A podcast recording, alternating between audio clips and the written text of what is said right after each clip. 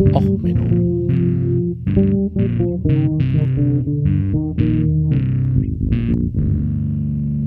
Der inkompetente Podcast über Dinge aus Militär, Technik und Computer, die so richtig in die Hose gingen. Herzlich willkommen zu Och Menno, dem Podcast für alles, was in Militär, Technik und sonst wo in die Hose geht. Ja, heute mit der Folge Schlammschlacht des Sonnenblumenöl im Tank. Musik heute von Feuerschwanz mit dem Song Schlammschlacht. Passt nicht ganz, aber wieder mal eine Chance, Feuerschwanz zu pluggen. Also warum nicht? Ähm, ja, heute ist so eine Hybridfolge. Also erstmal ein bisschen Hausmeisterei. Äh, ja, ich weiß, dass in den beiden Live-Folgen äh, vom Winterpotstock, die sind ungeschnitten und die sind ein bisschen merkwürdig am Anfang und am Ende, aber dadurch ein bisschen witziger. Und da ich zurzeit, wie gesagt, Hausmeisterei, mehr als genug zu tun habe mit äh, der Arbeit, mh, werde ich das jetzt einfach mal so lassen und es gehört mit zum Konzept, habe ich jetzt hiermit offiziell entschieden. Ähm, danke da auch für, für die Hinweise auf Twitter und so. Äh, ich kriege es jetzt aber einfach zeitlich nicht ganz unter. Und ähm, ja, dies ist eine Hybridfolge. Also ich werde den Ukraine-Krieg ein wenig erwähnen, aber ich gehe noch so ein bisschen darüber hinaus. Also es ist jetzt nicht rein das Militärische, deswegen ist es jetzt auch äh, so ein bisschen merkwürdig im Titel als äh, Kriegstagebuch Hybrid äh, bezeichnet. Ich weiß noch nicht, wie ich den Titel genau nennen werde. Also die Leute, die gar nichts mehr von der Ukraine hören wollen, da hören wir uns dann nächste Folge. Und ansonsten ist das jetzt so ein bisschen die Auswirkung auch auf die Zivilgesellschaft. Nämlich, es fangen ja jetzt Leute an, EC, ähm, Oli äh, äh, nicht Olivenöl, Sonnenblumenöl zu hamstern. Und zwar auch mit so was wie, ja, äh, das, da kann ich ja billiger tanken mit. Und ähm, dann habe ich mir mal überlegt, wo habe ich das denn schon mal gehört? Ach ja, das war die Einführung des E10s. Ähm, also, wir sind der Überzeugung, dass die Tankstelle der Ort ist, an dem der Verbraucher Klarheit haben muss, sagt Umweltminister Norbert Röttgen, CDU. Er verteidigt die Einführung des neuen Sprites als Beitrag zu mehr Klima- und Umweltschutz und geringerem Ölverbrauch. Es ist keine Lösung, in der Abhängigkeit von Öl zu verharren. Man sehe jeden Tag Herrn Gaddafi, der sein Volk bombardiert, sagt Röttgen mit Blick auf die Abhängigkeit von Ölländern wie Libyen. Ein Tempolimit lehnte Röttgen als Lösung für weniger CO2-Ausstoße im Verkehr ab. Das ist ist äh, geschrieben worden am 9.3. 9.3.2011. Also vor elf Jahren. Vor elf Jahren hat man E10 eingeführt. Vor elf Jahren hat man sich überlegt, wir müssen den Ölverbrauch reduzieren. Dafür könnte man jetzt ja den Tempolimit, ne? Aber nein, in Deutschland heilige Kuh. Zack, bombt, wenn die auf der Straße steht, dann passiert alles außer Tempolimit. Und ähm, ja, es ist halt so, dass in dem E10 ist halt Bioethanol dran. E für Ethanol und dann 10, es gibt auch E5, äh, ist halt Bioethanol dabei. So, und da haben die Leute Angst gehabt, oh, das machen meine Fahrzeuge. Also mein Auto, mein Auto, mein Auto, mein Auto geht kaputt. Also dieser ganze Bio-Scheiß, dieser ganze Bio-Scheiß, das, das, äh, das geht ja nicht. Ne? Also nach tagelanger gegenseitiger Schuldzuweisung verständigten sich die Teilnehmer am Dienstag auf einen Aktionsplan. Umweltschützer und Opposition bleiben bei ihrer Kritik. Die Wirtschaft zeigt sich vorwiegend zufrieden. Ähm, ja. Und wie gesagt, dieser E10 äh, Einführung war ein Riesenskandal in Deutschland. Das war ein Riesentheater 2011. Ja, ah, verträgt das mein Auto? Rosten mir da nicht, verätzen mir da nicht die Schläuche? Explodiert mein Auto nicht, weil es nach Bio aussieht? So. Und die Leute, die jetzt für ähm, so gegen diese blöden, fiesen Umweltaktivisten, äh, ja, also die zum Beispiel gegen die IAA demonstriert haben in Bayern, die wurden ja in Schutzhaft genommen. Das geht ja nicht, dass jemand gegens heilige Blechle äh, ein wenig demonstriert. Es wurden ja, äh, diese Aktivisten da, die sich da auf die Straße geklebt haben, also hier wegen äh, Essen in die Tonne werfen und Verschwendung, das äh, scheiß Ökoterroristen gleich einsperren, beim Auto überfahren, was man so gelesen hat. So, die Leute waren jetzt der Meinung, ja, ja, also mit meinem, also mit meinem LKW da demonstriere ich jetzt mal gegen den Spritverbrauch und fahre das Ding rum oder ich mache eine Sternfahrt. Oh, es ist clever. Also mir ist der Sprit zu teuer, deswegen fahre ich extra Auto. Ja. Ähm, dass das äh, Auto äh, jedem der Wirtschaft ungefähr übrigens 5000 Euro kostet. Also jedes Auto kostet der Allgemeinheit übrigens laut äh, einem Artikel bei ähm, Forschung und Wissen 5000 Euro ähm, pro Jahr, also was Straßenabnutzung angeht. Und ähm, ja, also da ist dann halt auch der die Ausbau und Umweltzerstörung, Unfalltod und so weiter eingerechnet. Das ist halt so, nämlich dass eigentlich ein Opel Corsa an sich eigentlich schon für besser verdienende irgendwie, wenn man das immer umlegen würde, also äh, Nutzungsdauer eines Autos von 50 Jahren, hypothetisch, und eine Fahrleistung für 15.000 Kilometer pro Jahr, lege die Gesamtkosten bei einem Opel Corsa bei 600.000 Euro, 12.000 Euro pro Jahr. Beim Golf werden es 653.000 Euro, 13.000 pro Jahr und beim Mercedes GLC 976 956.000, 19.000 äh, Euro pro Jahr. Also die Kosten, die man so externalisiert, wenn man die mittragen würde, wäre das Auto eigentlich unbezahlbar. Und diese Leute, die jetzt sagen, hey, ich brauche ja hier, ne, also ich brauche mein Auto und überhaupt und grundsätzlich, die Leute kippen sich jetzt Sonnenblumenöl in den Tank. Ja, da muss man sich mal überlegen, was macht das denn eigentlich mit dem Auto? Also Sonnenblumenöl. Naja, ähm, so beim Militär und so gibt es sowas wie Vielstoffmotoren. Das heißt, auf gut Deutsch, als Ingenieur sagt man dir dann, oh ja, hier wegen Kriegsfall, wir können nicht garantieren, dass der ähm, Diesel oder der, das Benzin das die beste Qualität hat, mach mal Vielstoffmotor. Dann sagst du, okay, äh, Diesel fällt raus, andere ne, Zündmechanismen und so, machen wir also Benzin. Kerosin und so sind ein bisschen andere Oktanzahlen, das kriegen wir hin. Dann baust du also einen Motor, der eigentlich ein Benzinmotor ist. Und dann schreibst du dran Vielstoffmotor und dann schreibst du in die Bedienungsanleitung, naja, wenn man was anderes reinkippt als Benzin, wird das wohl funktionieren, aber nicht lange gut. Und dann bitte ein bisschen mehr Wartung machen. So. Und die Leute, die jetzt halt gegen E10 gewettert haben, die der Meinung sind, Autos äh, müssen auf dem Bürgersteig stehen und äh, diese blöden Lastenräder, die klauen einem ja Parkplätze äh, und so. Diese Leute, die kippen sich jetzt ähm, Sonnenblumenöl in den Tank. Warum Sonnenblumenöl? Naja, Sonnenblumenöl wird ja jetzt weniger, weil Ukraine produziert davon viel, ähm, genauso wie Weizen und so. Und deswegen muss man das jetzt ja hamstern. Das, das muss man jetzt ja kaufen, das ist ja auch billiger als Sprit. Dass eigentlich der Spritpreis hauptsächlich ein Gewinnbestreben der Rohölkonzerne, Raffinerien und ähnlichem ist, das vergessen die gerne. Dass diese ähm, Konzerne, zum Beispiel äh, in Deutschland die größte Raffinerie, einen gewissen Anteil in Russland gehalten hat. Ähm, das vergessen sie dann auch gern. Ja, also ähm, Russland, muss man ganz ehrlich sagen, die nehmen jetzt gut Kriegsgewinne mit durch ihre Raffinerieanteile. Die nehmen auch gut Geld mit, dadurch, dass jetzt halt komischerweise strategisch die Gasspeicher leer waren vor dem Angriff. Und ähm, aber da gehen wir gleich nochmal drauf ein. Jetzt erstmal, was macht das denn mit dem Auto? Naja, ähm, Viskosität ist ein bisschen eine andere, Zündtemperaturen sind was anderes, Verbrennungsrückstände sind was anderes. Auf gut Deutsch, wenn du mit ähm, Speiseöl tankst, wahrscheinlich so ein paar Prozent Anteil werden funktionieren, nächstes Mal freundlich als Ingenieur. Wenn du mehr reinhaust, naja, erstmal Steuerbetrug und so, kein größeres Problem. Aber mit ein bisschen mehr versaust du dir halt einfach deinen Motor. Punkt, Ende, aus. Mickey Mouse.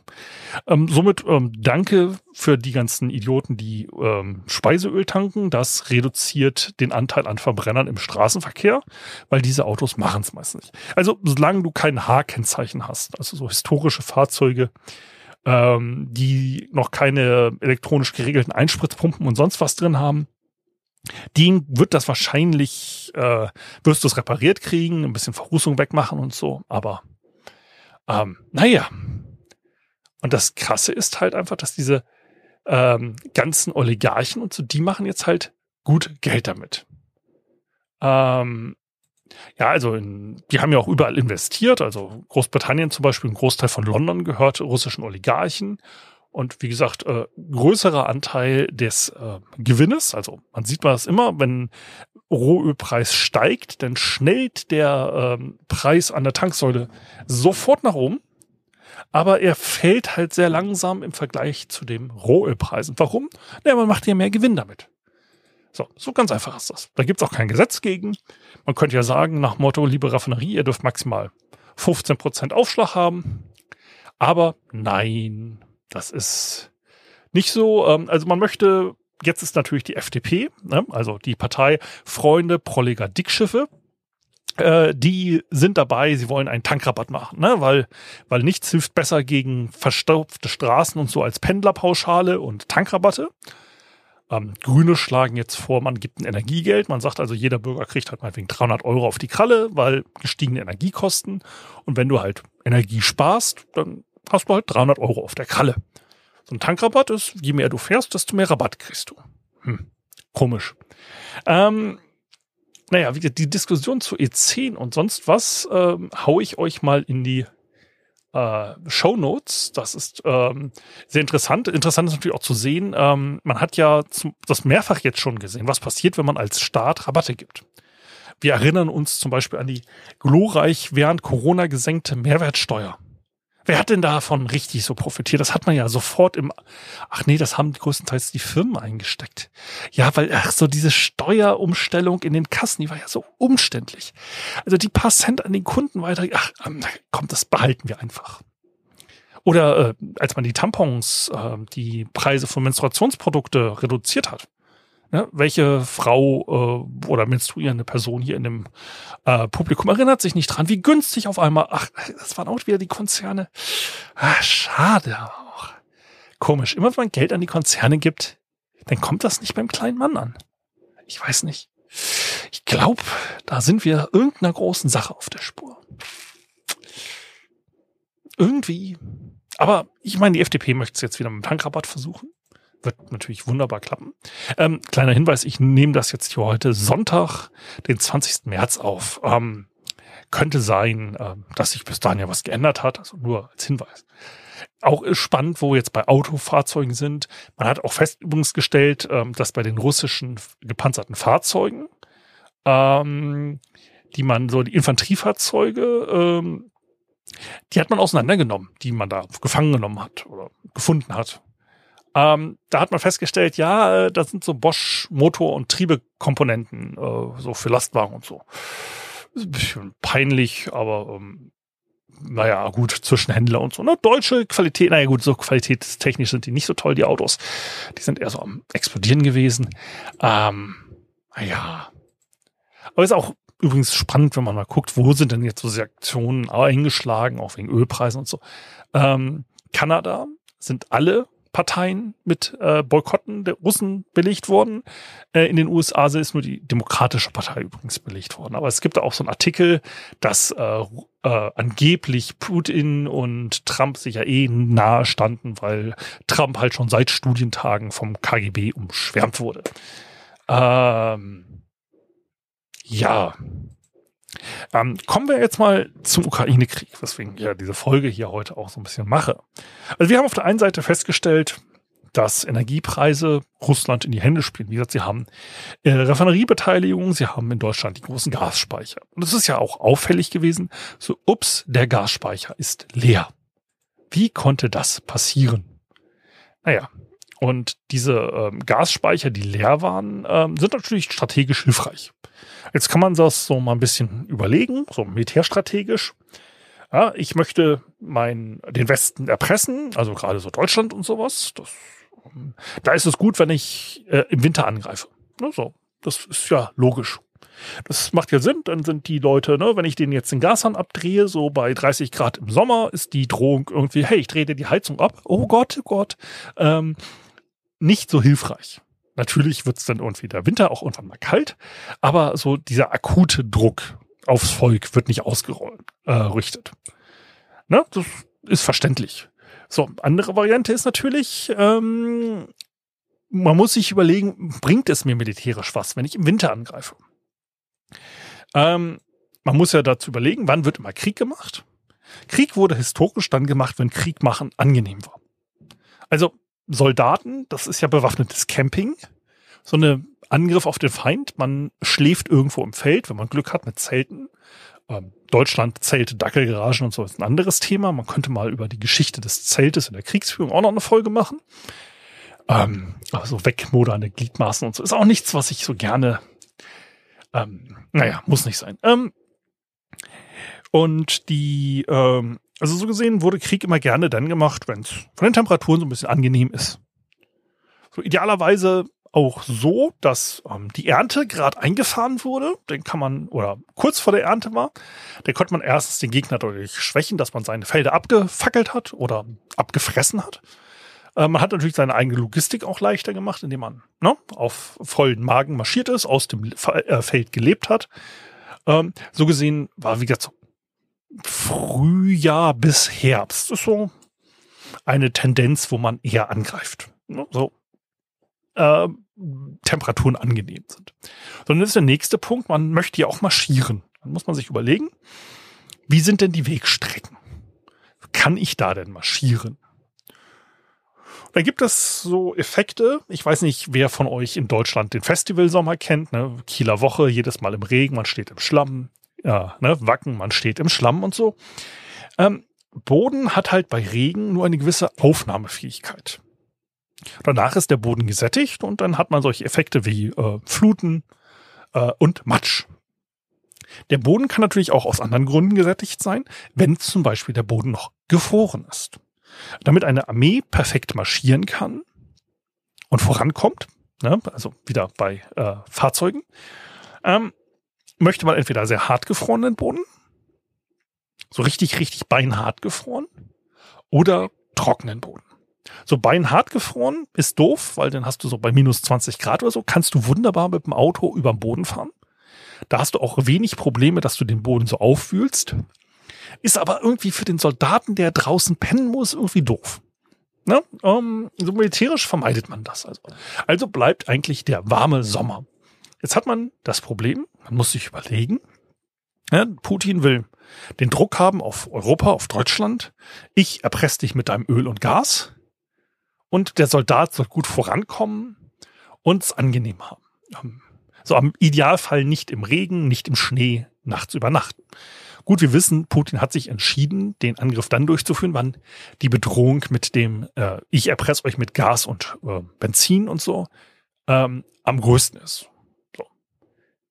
Jetzt muss man aber dazu sagen, das wundert mich jetzt wieder. Da sind wir jetzt in dem Ochmenno-Bereich. Also nicht nur, dass Leute, die gegen E10 demonstriert haben, sich jetzt gerade äh, Sonnenblumenöl in den Tank kippen, sondern auch der Bereich, was macht denn eigentlich Sinn im Angriff? Weil in Russland oder in Gesamtosteuropa gibt's die Rasputiza die sogenannte Weglosigkeit. Das ist russisch für Weglosigkeit. Wahrscheinlich falsch ausgesprochen. Ich entschuldige mich dafür. Ähm, dasselbe Konzept gibt es auch in Finnland äh, oder auch in äh, anderen skandinavischen Ländern. Wobei in den skandinavischen Ländern es eher schon so ist, nach dem Motto, wir haben Eisgang. Nach dem Motto, es ist äh, zu vereist, um mit dem Schiff durchzufahren, aber noch nicht äh, vereist genug, um über den See laufen zu können weil in Skandinavien halt eher traditionell die Schiffe wichtiger waren als das zu Fuß unterwegs sein. So. Ähm, und das, das mit dem Matsch und so ein Problem ist, das kennt man schon seit Jahrhunderten. Nicht nur, so, also seit Jahrtausenden. Also zum Beispiel die ähm, Wikinger sind ja auf den Flüssen lang gesegelt. Das ist Russland und äh, umgebende Gebiete, also Ukraine und so, sind eher von Flüssen aus besiedelt worden als auf dem Landweg. Muss man nochmal historisch dazu sagen. So, und 1812 Napoleons Russlandfeldzug. Auf dem Rückzug Napoleon im Schlamm stecken geblieben. Novemberaufstand, als Russland halt ne, kommunistisch geworden ist, ähm, sind die russischen Truppen, also pro-russisch, ähm, ja, ein Monat lang in der Umgebung Warschaus stecken geblieben.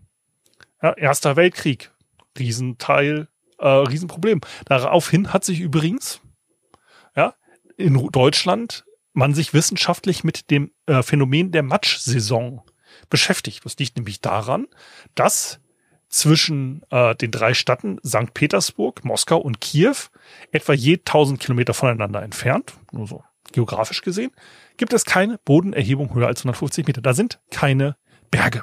Das hat man halt auch übrigens immer dieses, oh ja, ne, Russland hat ein natürliches ähm, Interesse dran, eine Gebirgskette zu erobern. Ich komme ja aus dem Weserbergland, deswegen war ja auch mal die Fulda Gap im so. Ne? Diese Denke, man verteidigt halt irgendwie Erhebungen. Und das ist ja auch mal, deswegen haben ja auch vor dem Ukraine-Krieg viele gesagt, ja, ist ja völlig verständlich, äh, Russland ist ja sehr angreifbar, sie haben ja keine natürlichen Hindernisse und äh, keine Gebirge, die man gut verteidigen kann. Und da muss man ja aus geopolitischer und geografischer, also wie so mit Fantasy-Maps, die man sich anguckt, ja, da ist ja kein Gebirge, da kann man ja verstehen, dass man da keinen Verteidigungsanker hat. So, die Russen haben aber eigentlich zwei Verteidigungsanker, nämlich erstmal General Winter, den harten Winter, und Major Matsch, je nach Übersetzung. Ähm, die haben die Rasputiner. Die haben halt Rasputizer. Die Zeit, wo einfach kein Vorkommen möglich ist. Du kannst in, äh, in Osteuropa, also in der Region wieder zwischen St. Petersburg, Moskau und Kiew, ähm, durch die, dadurch, dass es keine Erhebung sind, ist es eine platte Fläche. Und diese platte Fläche, die also jetzt bei Regen oder äh, Schneeschmelzen so existiert, äh, läuft also nicht durch Niederungen schnell zusammen. Also sowas wie im Ahrtal passiert ist zum Beispiel, wird dort in der Region nicht passieren. Du hast dort keine großen plötzlichen Überflutungen, sondern es ist ein langsames in den Boden sickern und Flüsse, die langsam anschwellen. Es ist nichts plötzlich dort, sondern es ist einfach langsam. Ja, es versickert im Boden und geht dann durch Quellen und Flüsse so langsam aus der Region raus. Dadurch sehr fruchtbar, matschig, sehr fruchtbar.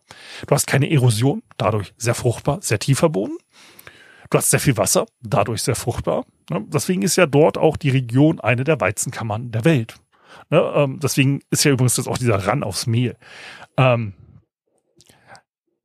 zum Thema Preppen und so komme ich gleich nochmal zurück. Aber reden wir erstmal noch weiter über den Schlamm. Ja, so, also sehr fruchtbarer Boden. Fruchtbar heißt sehr schlammig. Wie gesagt, ne, um Wacken rum ist ja auch sehr fruchtbarer Boden. Ja, sehr fruchtbar, sehr schön. Jetzt wundert, haben sie halt, die Deutschen haben dort ähm, auch Handlungen drüber geschrieben im Ersten Weltkrieg. Also nach dem Ersten Weltkrieg. So. Ähm, denn im Zweiten Weltkrieg hat Hitler natürlich alle wissenschaftlichen Arbeiten, die es zum Thema Schlamm in der Region gibt, ignoriert und ist dann 1943 im Schlamm stecken gewesen. Ähm, auch im Rahmen des Angriffes im äh, Oktober 1941 war die Schlammzone äh, besonders lang, die Schlammperiode. Und dadurch ist das Unternehmen Barbarossa im wahrsten Sinne des Wortes im Schlamm stecken geblieben. Ähm, ja, so. Und das Ganze hat Putin gewusst. Sollte er gewusst haben. Ja, er, Propaganda sagt immer hier Sieg über die Faschisten und Faschisten und äh, so da sollte er doch mal wenigstens so viel Militärgeschichte studiert haben. Ich erwarte nicht von jedem Politiker, dass er jede Schlacht im Detail auskennt. Dass aber in Russland der Winter ein wenig strenger ist und man im Schlamm versinkt, wäre etwas, was ich eigentlich bei einem, sorry, russischen Präsidenten bei der Allgemeinbildung erwarte. Weil das ist ja nicht nur im Krieg ein Problem, sondern es ist ja grundsätzlich ein wirtschaftliches Problem. Unbefestigte Straßen, was in der Region grundsätzlich der Großteil ist, werden in der Zeit unbefahrbar. Es werden Dörfer von der Versorgung abgeschnitten. Es ist dort so, dass bis zum Sommer gewisse Dörfer nicht angefahren werden können.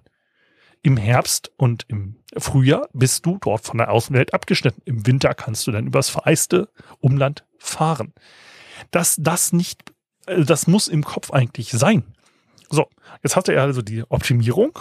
Er möchte den ähm, Westen erpressen und er möchte die Ukraine einnehmen. Er, scheinbar hat er sich gesagt, oh naja, zwei Tage, wir können da ja auf der befestigten Straße hinfahren und gut ist.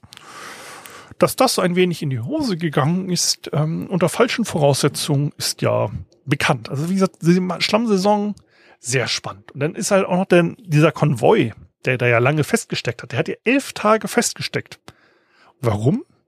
Weil die letzte Brücke vor Kiew umkämpft war und gesprengt war. Es ist nicht so, man hat nicht um jede Brücke gekämpft, so wie diese Theorie in ähm, quasi im Kalten Krieg war. Ne? Jede Brücke über die Weser, Fulda und so weiter wird gesprengt.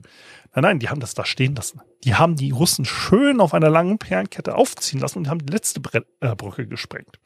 Sehr spannendes Thema. Ich verlinke euch da einen längeren Thread, den ihr lesen könnt. Ähm, kommen wir noch mal ganz kurz zum Ende dieser Sendung auf das Thema Preppen und auf das Thema Sachen äh, bunkern fürs Essen. Ich finde das immer spannend. Ich beobachte das ja.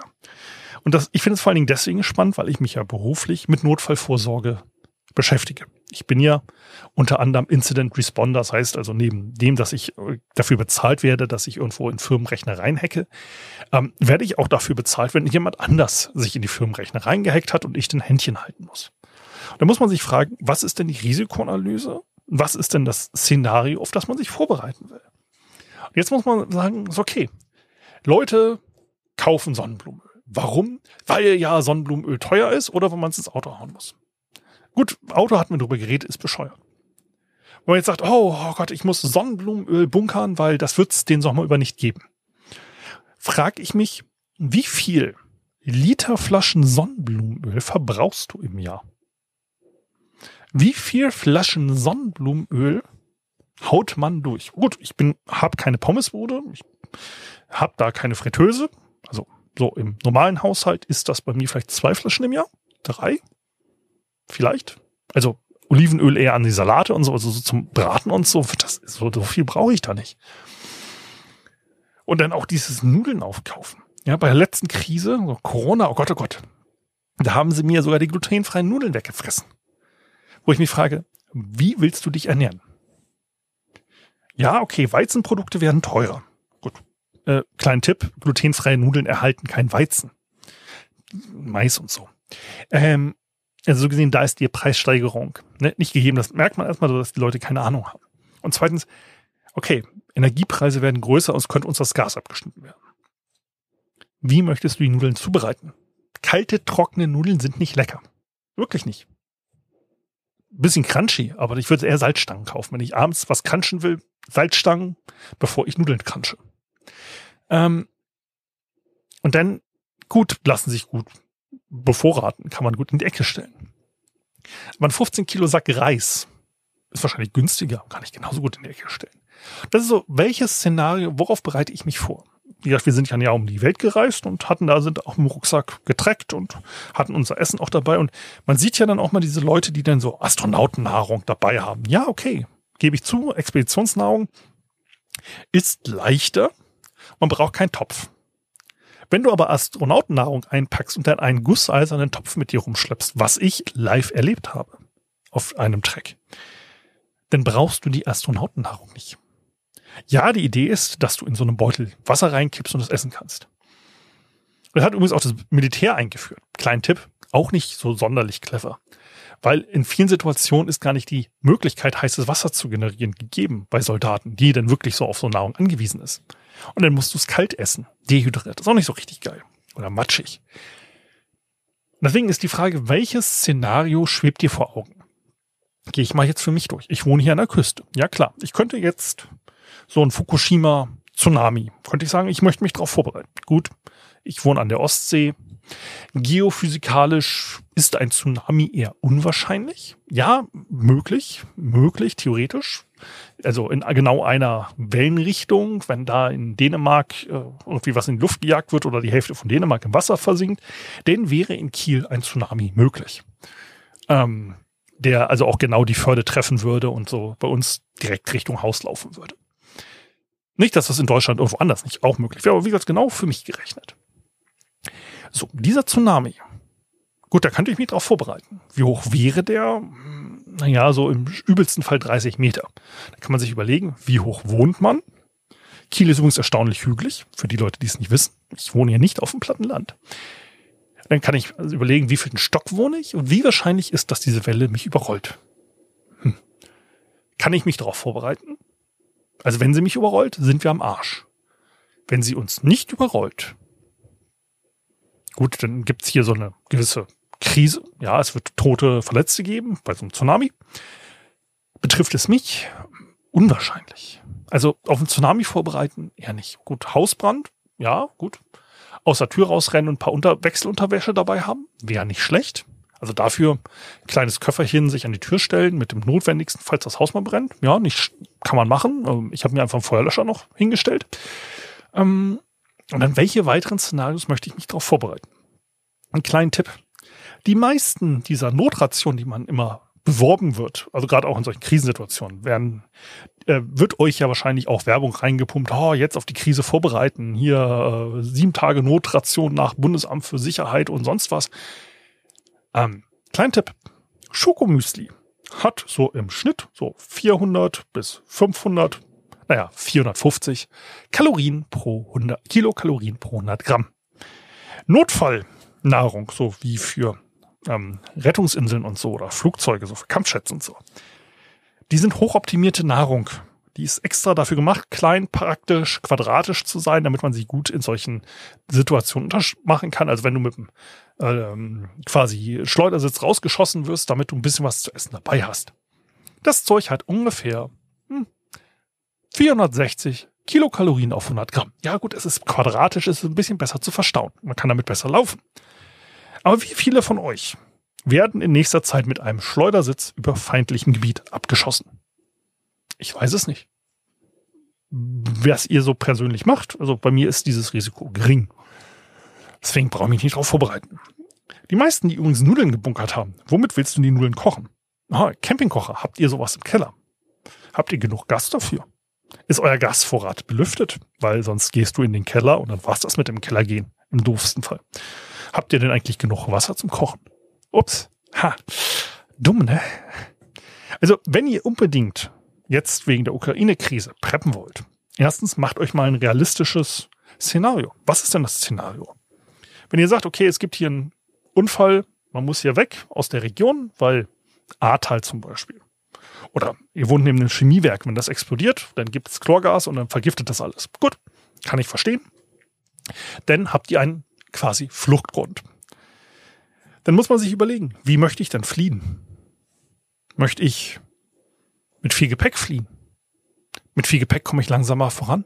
Oder möchte ich einfach nur genug dabei haben, um die nächsten 30 Kilometer zu schaffen? Die meisten von uns werden nicht mit einem Krieg gerechnet.